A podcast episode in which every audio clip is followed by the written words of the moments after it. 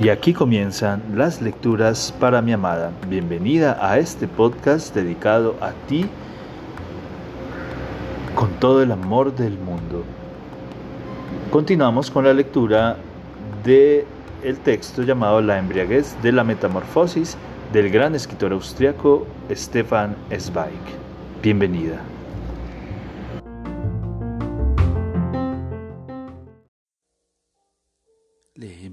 La embriaguez de la metamorfosis del maravilloso escritor austriaco Stefan Zweig. O sea, que tranquila, Christine paso a paso, nada de saltos en estas decisiones, nada de falsas esperanzas ni de imaginaciones.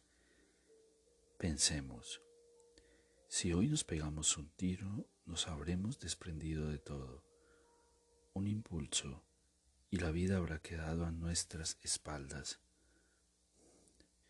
Una idea maravillosa, de hecho, y siempre recuerdo a nuestro profesor en el instituto que decía que era la única superioridad del ser humano respecto al animal, el hecho de poder morir cuando quiera y no cuando debe. Es quizás el único trozo de libertad que uno posee en la vida, la libertad de desecharla. Nosotros, sin embargo, somos jóvenes y ni siquiera sabemos lo que estamos desechando.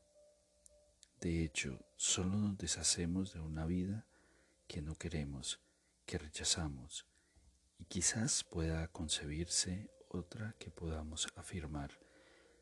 La vida es diferente cuando hay dinero. Eso creo yo al menos y tú también. Pero...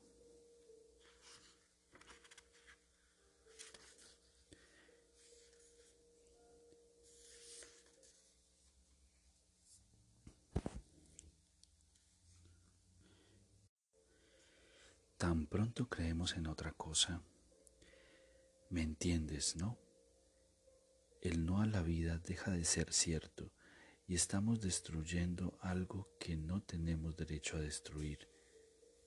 Concretamente, la vida aún no vivida implícita en nosotros, una posibilidad nueva y quizá grandiosa, con un puñado de dinero tal vez pueda llegar a ser algo que se halla latente en mí, algo que no se manifiesta y sin embargo está presente algo que simplemente no puede salir, que sucumbe como la brisna que arranco, pero precisamente porque la arranco, algo podría crecer aún en mí, y tú aún podrías tener hijos, podrías, no se sabe, y precisamente el no saberlo es lo maravilloso.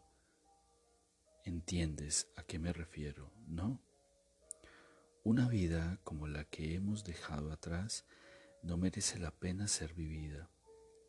Ese esfuerzo miserable semana tras semana, de vacaciones en vacaciones. Pero tal vez, tal vez puede hacerse algo de ella. Solo se necesita valor, más valor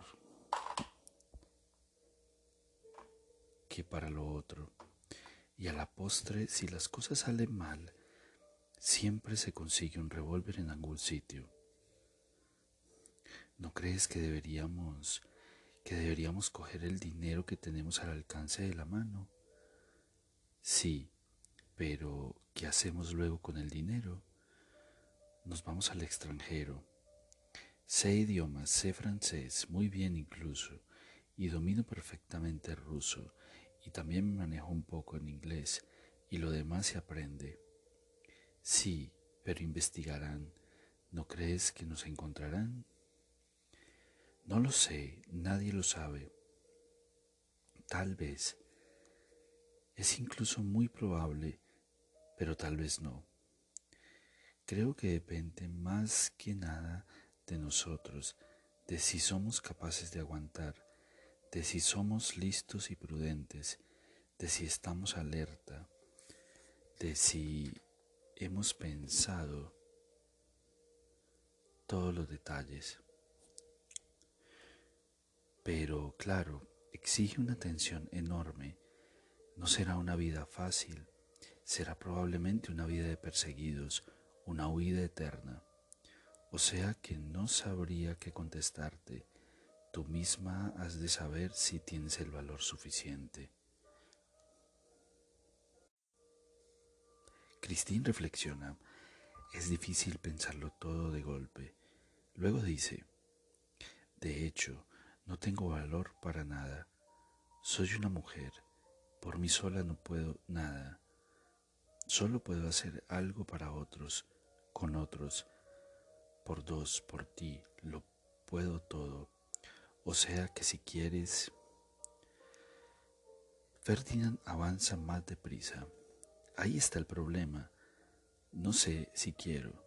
Dices que entre los dos te resulta fácil. A mí me sería más fácil hacerlo solo.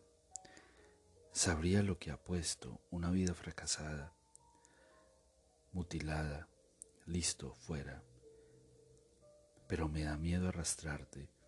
Tú no tuviste la idea, ha sido mía.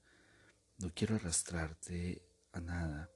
No quiero engañarte y si quieres lanzarte, debe ser desde dentro de ti y no a partir de mí. Detrás de los árboles se divisan unas lucecitas. El sendero termina y deben de estar a punto de llegar a la estación. Christine sigue caminando como aturdida.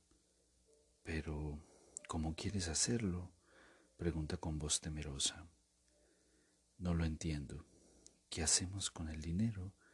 Siempre leo en el periódico que los atrapan. ¿Tú cómo lo ves? Ni siquiera he pensado, he empezado a pensar en ello. Me sobrevaloras. La idea se puede tener en un segundo y solo los necios la llevan a cabo con la misma celeridad. Por eso los pillan siempre. Existen dos clases de crímenes o delitos de lo que comúnmente se llaman crímenes o delitos. Los pasionales y los pensados y reflexionados. Los pasionales son quizá los más bellos, pero suelen fracasar.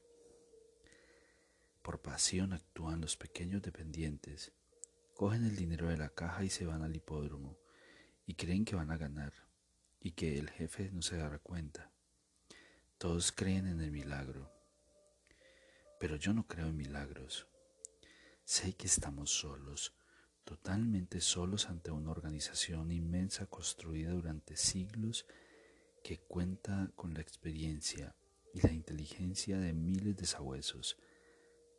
Sé que el detective individual es un tonto y que soy mil veces más listo y astuto que él pero ellos disponen de la experiencia del sistema. Si nosotros, como ves, sigo diciendo, si, si nos decidimos realmente a dar este golpe, yo no pienso en una chiquillada a la ligera. Lo que se hace con prisas se hace mal. Un plan así debe pensarse hasta en los más mínimos detalles. Hay que calcular cada posibilidad es un cálculo de probabilidades. Pensemos todo de forma concreta y precisa. Y ven el domingo a Viena, que entonces tomaremos la decisión, no hoy. Se detiene. De pronto su voz se torna de nuevo diáfana. Es la otra voz, la voz infantil que permanecía enterrada y que, ahora, y que ella tanto ama. ¿No te parece extraño? Esta tarde, cuando te marchaste a la oficina, di un paseo. Contemplé una vez más el mundo y pensé que era la última vez. Allí estaba, bello y claro, lleno de vida cálida y soleada, y allí me encontraba yo, bastante joven, y lo sano todavía, y aún vivo. Entonces lo sumé todo y me pregunté qué había hecho yo en el mundo, y la respuesta fue amarga. Es triste no haber realizado ni pensado nada para mí. En la escuela aprendía pensaba cuánto querían los maestros. En la guerra hice los pasos y movimientos que me ordenaban en el cautiverio solo soñaba ferozmente salir de aquí y uno se cansaba de tanta inactividad. Y después solo trabajé para otros, de manera absurda e inútil, solo para conseguir un poco de alimento y para pagar el aire que respiramos. Ahora pensaste por primera vez durante tres días hasta el domingo en algo que no solo me interesa a mí, a mí y a ti. A decir verdad me hace ilusión. Sabes, me gustaría que lo construyéramos como se construye un puente donde cada clavo y cada tornillo ha de tener su sitio y un error milimétrico destruye todas las leyes de la estática. Quiero construir la cosa de tal manera que se sostenga durante años. Sé que es una responsabilidad, pero es la primera vez que asumo la responsabilidad por mí y por ti.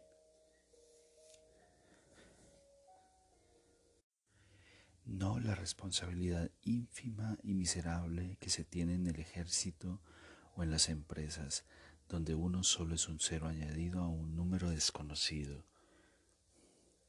No sé si lo haremos o no, pero pensar la idea, pensarla en todos sus detalles, calcularla hasta las últimas consecuencias y realizar todas las combinaciones posibles, es una alegría con la que ni siquiera contaba. Ha sido bueno venir hoy a verte.